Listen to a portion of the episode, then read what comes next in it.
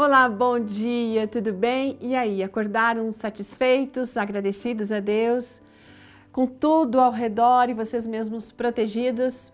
Hoje nossa meditação está falando de proteção e eu espero que você nunca tenha tido a experiência de ter sido assaltado ou ter a sua casa invadida. A história foi encaminhada pela Neuza Toffoli, ela é e esposa de pastor. E ela conta que uma noite, gente, ela foi um casamento, deixou a filha em casa, porque ela ia participar de uma cantata com um coral da igreja. Aí uma amiga e seu bebê também iam ficar lá com a filha da nossa amiga Neuza. Naquela noite, os ladrões resolveram roubar a casa dela porque eles pensavam que não tinha ninguém em casa, gente. Após o casamento, ela e o esposo foram para a casa da mãe dela e de madrugada a sua sogra chegou assustada, contando que a polícia havia ligado informando que a casa deles tinha sido assaltada. Nossa, ela perdeu o chão. Eles foram levados por um cunhado rápido, né? Porque eles não tinham condições de dirigir. E quando eles chegaram lá, viram 10 carros de polícia, gente, vidros, imóveis cravejados de balas, sangue por por tudo. Imagina! A Neuza subiu correndo as escadas, chamando pela filha, e logo ela abriu a porta e veio em direção da mãe. Nossa, uma sensação de alívio naquele momento, ao saber que Deus tinha cuidado da sua filha.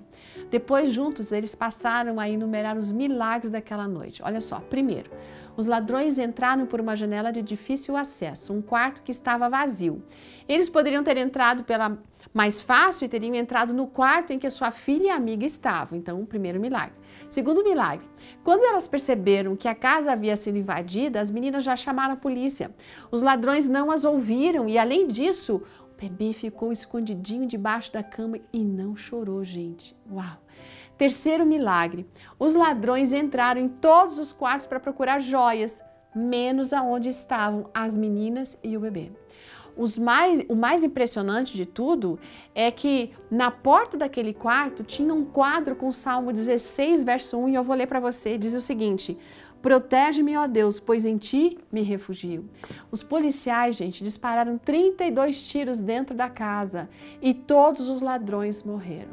Porém, as meninas e o bebê foram protegidos por Deus, de modo que eles não sofreram nenhum arranhão.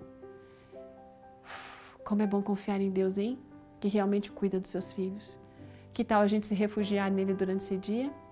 Que este texto possa fazer a diferença e você possa gravá-lo na sua mente.